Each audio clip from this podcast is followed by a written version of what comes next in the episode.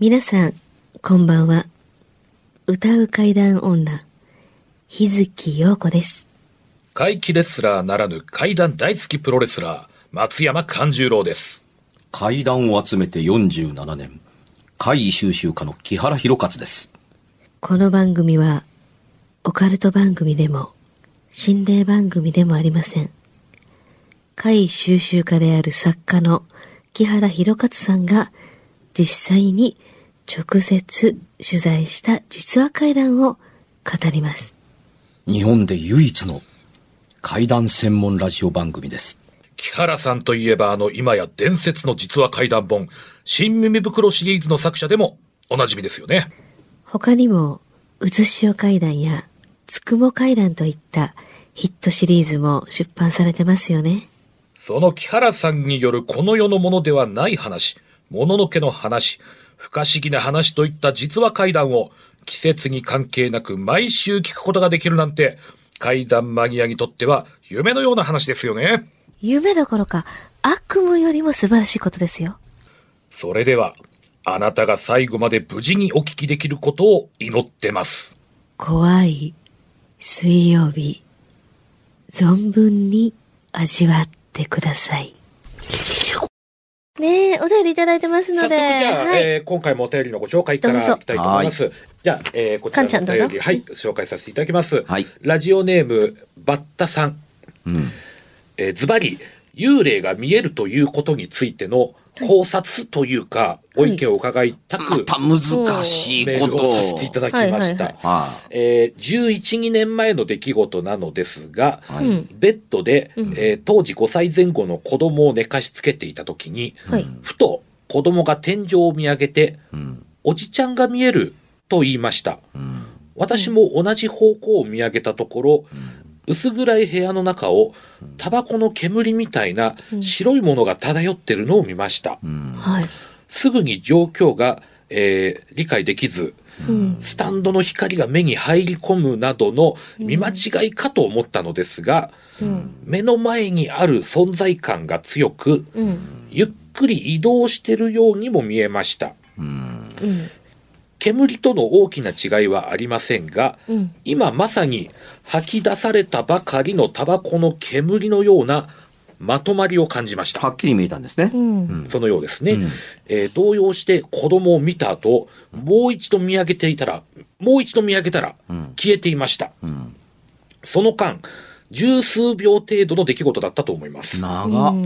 そのため、本当に自分は見たのか？うん。見間違いではなかったのか？と、今も考えています。子供におじちゃん消えたって聞かなかったんだ。うん。えーそれについてはですね、よほど焦ったのか記憶も少し曖昧ですという記述がありまして、うんうんうんで、子供もうん記憶にないようです。うん。子供覚えてないでしょ。うんで、問題は見たこと自体よりも、その瞬間に感じた感覚なのですが、うん。恐怖ということではありませんでした。うんでしょうね。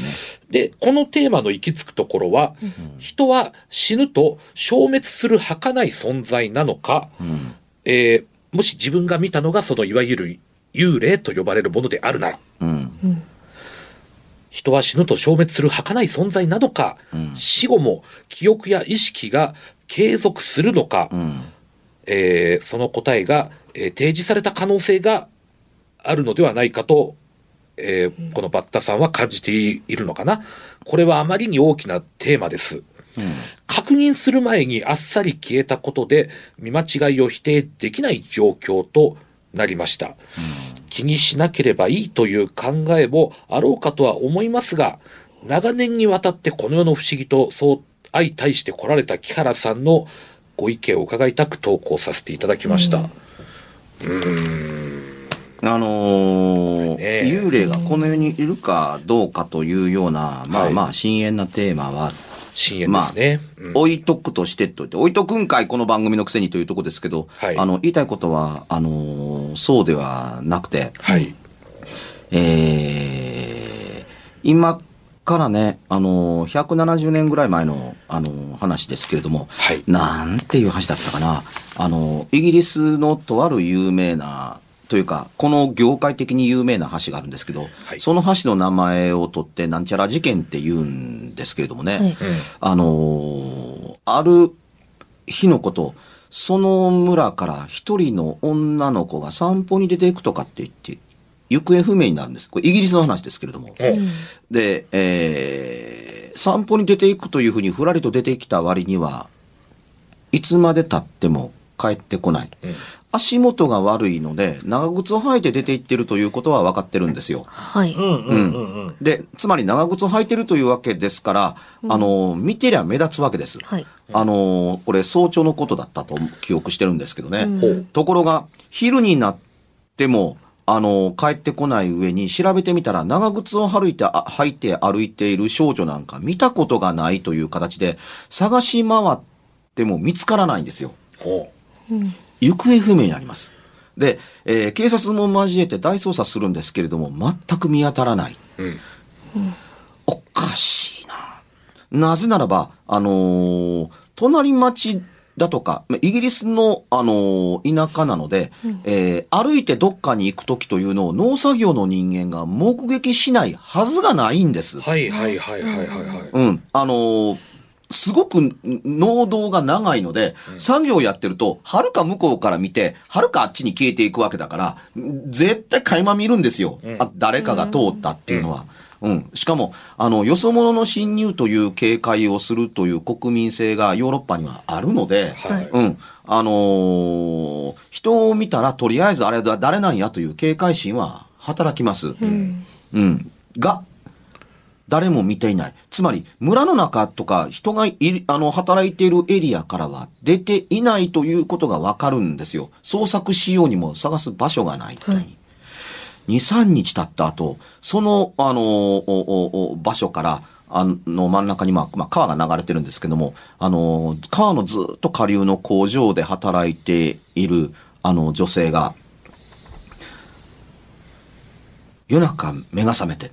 冷たい足が引っかかって抜けないって言っている女の子がいるって。何をバカなこと言ってるんだって。うん水の中にいるって。うん。その子が私に声をかけるっていうに。何をバカなこと言ってるのを繰り返すんだけどもこれを延々という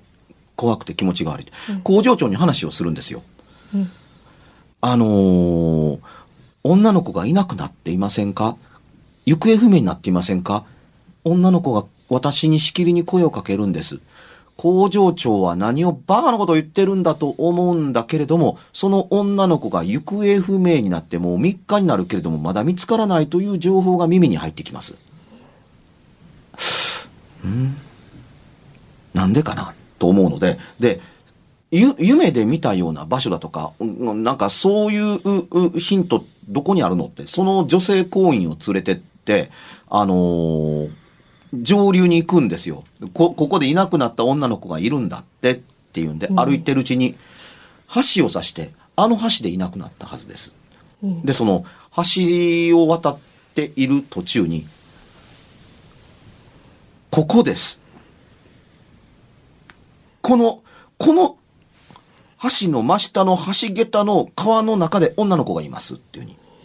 ところが川が濁っていてよく見えないっていうに。そんなバカなこと言ってるんじゃないよって。でもここにいるんです。間違いなくここにいますっていうので、えー、なんとかしてあげねばならないと思うのは、経験なキリスト教信者だったからでしょうね。なんと、あの、町から、あの、潜水風の仕事をやってる人を呼んできて、ここ潜ってくれ、潜って探してくれないかとお願いするんですよ。しかしね、えー経験なキリスト教信者というのは幽霊という存在を信じません。信じないので、あのー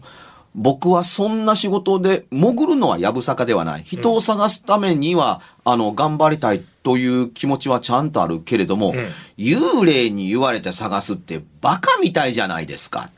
っていうふうに、だから潜るのは嫌だって言うんですよ。うん。あの、担がれやがっているわけないのに、ああ、おちゃうかって言われるのが嫌だったんでしょうね。で、あのーね、工事用の爆雷、ダイナマイトのようなものを水中に落として、もしいるんだったら、うんその川に投げ込んで、うんまあ今ならちょっとありえないかもわからないですけども、その、あの、爆発の振動で浮かび上がってくるん違うのっていうのをやりましょうよ。と言うんですよ。うん。でもそれだと、この橋桁のしすぐ下にいるんだって言っているうちの行員にも恥をかかせるようなものだから、あの、一度あんたが潜ってみて、そこに女の子がいなかったら、そうするっていうので、どうだろうって言ったら、あ、それなら顔が立つ。一点僕潜るから、うん。うん。あのー潜って何もなかったら、その後ね、ありえへんけれども、川の中、見つ、こんだけ見つからないなら川の底に沈んでる可能性はあるんだから、あのー川にね、爆弾掘り込もうぜっていうので、な僕潜りますっていうので、紐に石をつけてまずボーンと投げ込むんです。は橋の下に。はいはいうん。それは、あの、川の水が濁っているから、あのーね、上や下や何やかんや分からなくなったら困るので、その落とした、あの、紐を持って、こう、ゆっくり下ろされていくわけですよ。下ろされていくっていう、はいで、えー橋の下駄、橋下駄からこうやって、えー下ろされて水の中に入って、わずか1メートルもしないうちに、パッと、あの、頭から被っているガラスのその窓のところに、はいあの、長靴が映るんです。うん。えっと思った。長靴が落ちて、長靴が木のつなぎ目に挟まって抜けなくなっているという少女の片足を見つけるんです。そのまん、でも降りてる途中だから、えっと、長靴のつま先を見てそのまんま下ろされて、トンと川底に立った時には、あのー川の流れで髪の毛が後ろになびいている、あのー少女の遺体、縦にぶら下がった少女の遺体を見つけるんです。ぎょっと息を飲んで、自分がまっすぐ降りるための目標として結び、石を結びつけたそのロープに少女の体を祝いつけてという最中に、あで、あの、い、い、い祝えて、流れないように、うん祝えて持ち上げようとするときに、長靴がスパッと外れるんですよ。その引っかかってた。はいはいあの、まあ、外さなければならない。外し、はい外して、で、よし、これで大丈夫って外したら、うんそのままスポッと抜けて、中にクッキーが溜まってたんでしょうね。長靴がスーッと上に上がって、えー流れながら上がっていくので、橋の上で、おい、なんやな、この下におんねんて、みたいに、たくさんの群衆の目の前の下流側に、その女の子が履いていた長靴がポコッと浮かび上がって流れていくのを、聴衆が見て、え上流から流れてきたんじゃなくて、下流側にで待ってた人がポコッと流れてくる。おい、長靴がもう後ろに流れてったでって。えってみんな振り返る。うんというと、潜水がザーッと上がって、ん見つけたうん。ロープを上げてくれって言うと、ロープでその遺体の女の子、おの女の子の遺体が上げられていくんですよ。はい。大変な騒ぎになるの。この、これを目撃した人間が、幽霊の存在はあるのかもと思って、後に英国心霊研究会、業界、研究会というのを作ります。うん。うん、有名な科学者が、あの集まるんですけれどもね。で、えー、この後、1900、あのじゃ1848あの、8年、イギリスで、えー、ね、なんとかクロウさんという、まあ、カラスみたいな名前ですよね。クロウさんという、全く無名の子供向けのものを書いている、誰も知らない作家が、自然の夜の側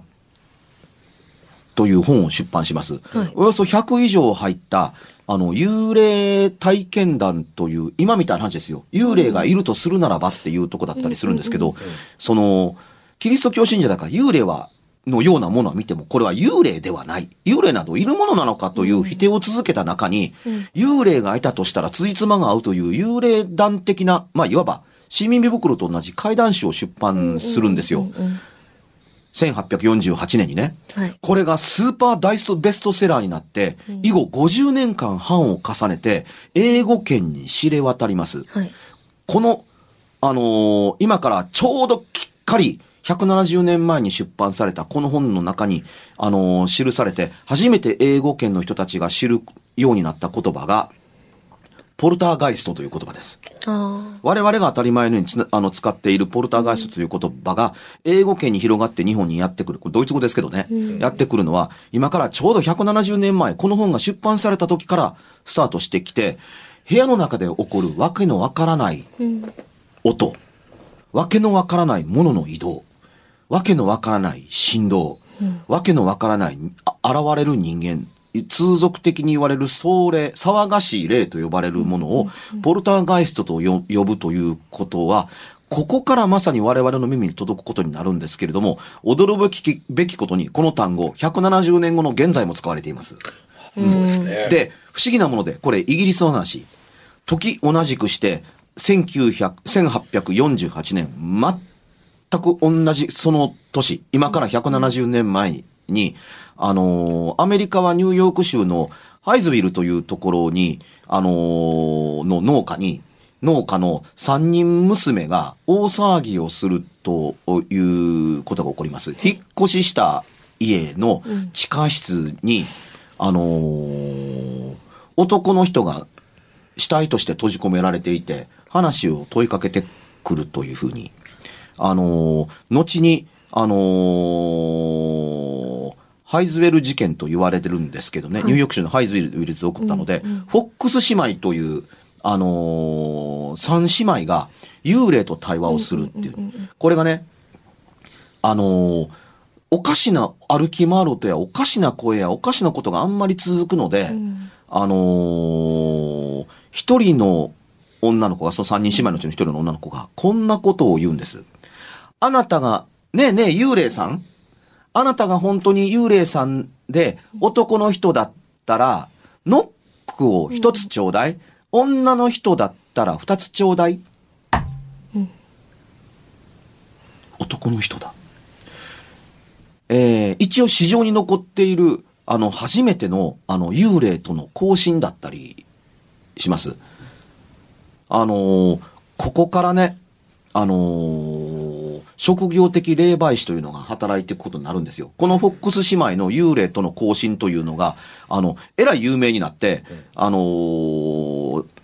かの名探偵シャーロック・ホームズの生みの親、サー・アーサー・コナン・ドイルが、あのーこの二人のあ姉妹の出来事を、この人幽霊を信じる人なので、はいあの、記録記録に残していたりします。で、この記録の中にさっきのポルターガイストと同じように現在も使われる言葉というのが記されています。あの、壁を叩く音、つまり幽霊は何で信号を、存在を知らせるかというと、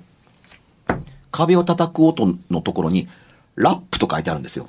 ラップ音とはここからスタートしていくんですね。で、この幽霊と会話ができるというフォックス姉妹というのに、あの、アメリカの有名な工業士が、これ見せ物にしようというので、事実上職業霊媒師はここからスタートします。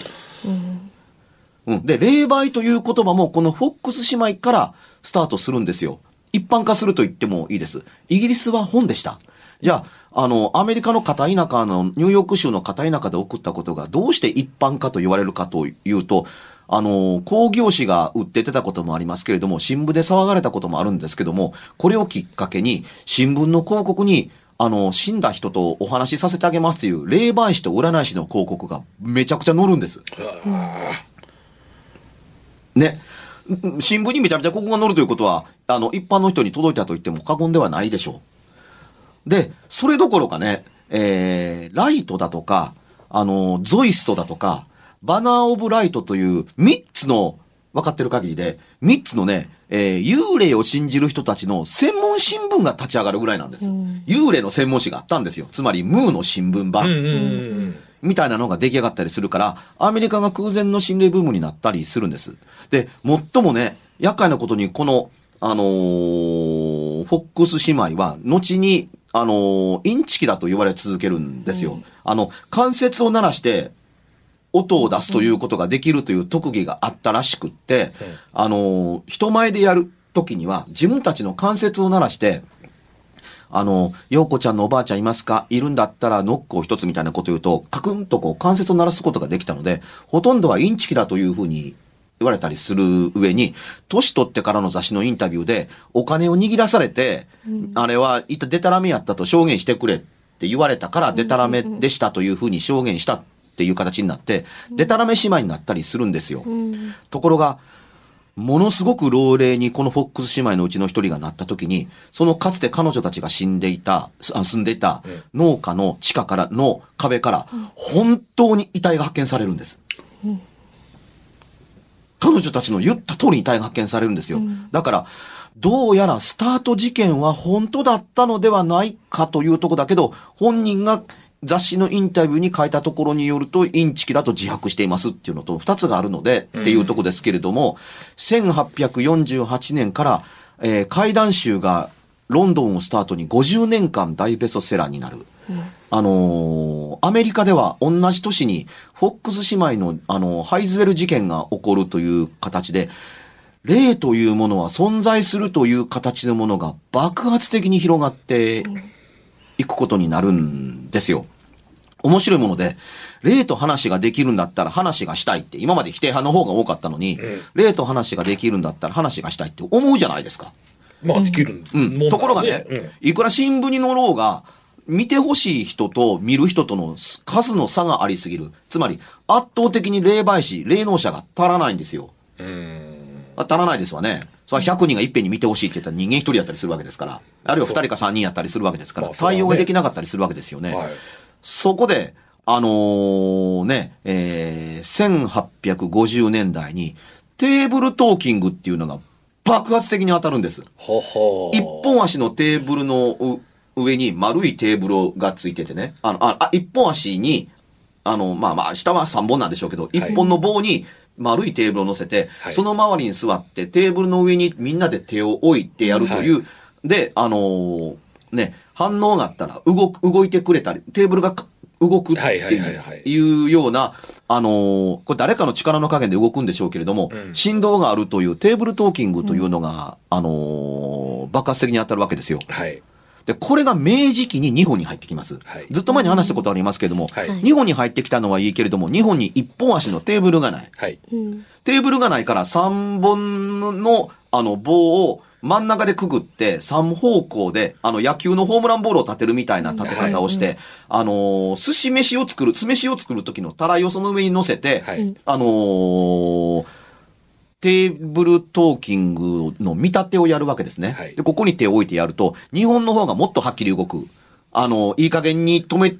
あ止めてあるのではなくて、いい加減に乗っけてるだけだから、誰かの力によって傾く、傾きますよね。この傾きがうなずくようであるから、コクリと言われる。はい後のコックリさんの原型になるわけですよ。ところが、これもそうですけども、テーブルトーキングもそうです。あの、何が言いたいのかほんまの意思がわからない。傾くだけやから。うん。それでね、えー、それからほどなくして、あのー何を言ってるのかがわかるように、板の上に、あのーイエスのアルファベット、数字を書いた、あの、ウィジャーボードっていうのが、その後に大流行します。これがそのまま日本に再輸入されると、再びコックリさん、漢字の方を当てたコックリさんが大流行することの原型になるわけなんですよね。あの、今もウィジャーボードというのは時々名前が出てくるオカルト界では有名なものです、ものですけど、けったいな名前でしょ？ウィジャーボードって。フランス語のウィというのと、あの、ドイツ語のヤーっていう言葉を二つ合わせてウィジャーボード。つまり、イギリス、あフランスのハイ、ドイツのハイっていうのを合わせた、日本語で言うと、ハイハイ板と呼ばれるものが大流行するんです。でね、重要なのは、今言ったイエス、ノー、数字、アルファベットが書かれているということは、あの、誰もが知ってますっていう有名な板なんですけども、とても重要なのは、そこの一番下にね、グッバイって書いてあるんですよ。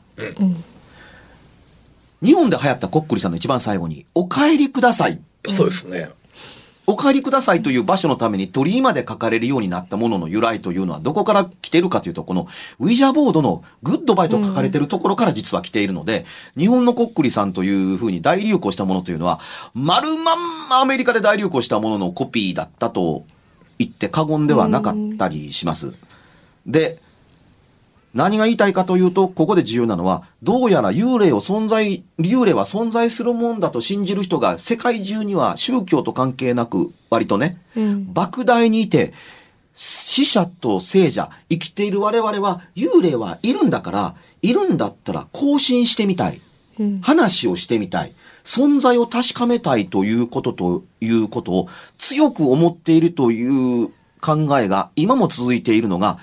今年きっちり170年し、な170周年記念なので、170年前の今年から、あの、爆発的に今も続くという心霊用語の、あのーテクニックだとか、心霊の言葉その、そのものというものが流行り始めて、今も使っているというふうに、えー思っていただければ、いると信じる。見たと思う人たちの気持ちを我々はあながち馬鹿げたことと笑わないという空気で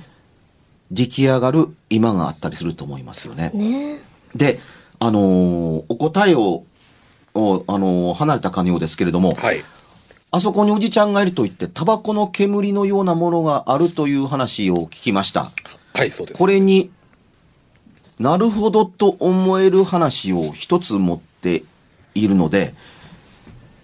次回につなげましょう。うん大した話ではないです。はいええですが、僕の友人のあのアニメスタジオで、ちょっとね、名前を言うとバレてしまうけれども、え、そんなすごいアニメを作ってる人間が、そんな体験したの？っていう形で、作品と本人の名前を伏せて、タバコの煙のようなものにまつわる幽霊談を次週、はい。お話ししたいと思いますから、はい次週の宿題に。番組では1回216円でダウンロードできる別冊怪談ラジオを販売しております。ちょっと普通の地上波のラジオでは放送できない僕の体験を、あの、語っています。二度と本の形でまとめるつもりのない話が入っていますので、ぜひお聞きになってくださればと。どうやったら帰るの？詳しくは、ラジオ関西の怪談ラジオのホームページをご覧になって、ぜひともお買い求めいただければと思います。今夜はいかがでしたでしょうか？何もなければいいんですが。え？ちょっと、あなたの城、誰ですか？番組では、お便りや感想のほか、あなたが体験した怖い話や、あなたが聞いた身近な人の不思議な体験、また、怖い写真や、曰く因縁のあるものなどもお待ちしています。メールの宛先は、階段アットマーク jocr.jp k-a-i-d-a-n アットマーク jocr.jp ファックスは078-361-0005 078-361-0005おはがきは郵便番号650-8580ラジオ関西階段ラジオ怖い水曜日まで。ぜひ、本物の怖い話を私に教えてください。お相手は、歌う階段女、日月陽子と、階段大好きプロレスラー、松山勘十郎と、そして階段を集めて47年、木原博一でした。それではまた来週、お耳にかかりましょう。この一週間、あなたが無事でありますように。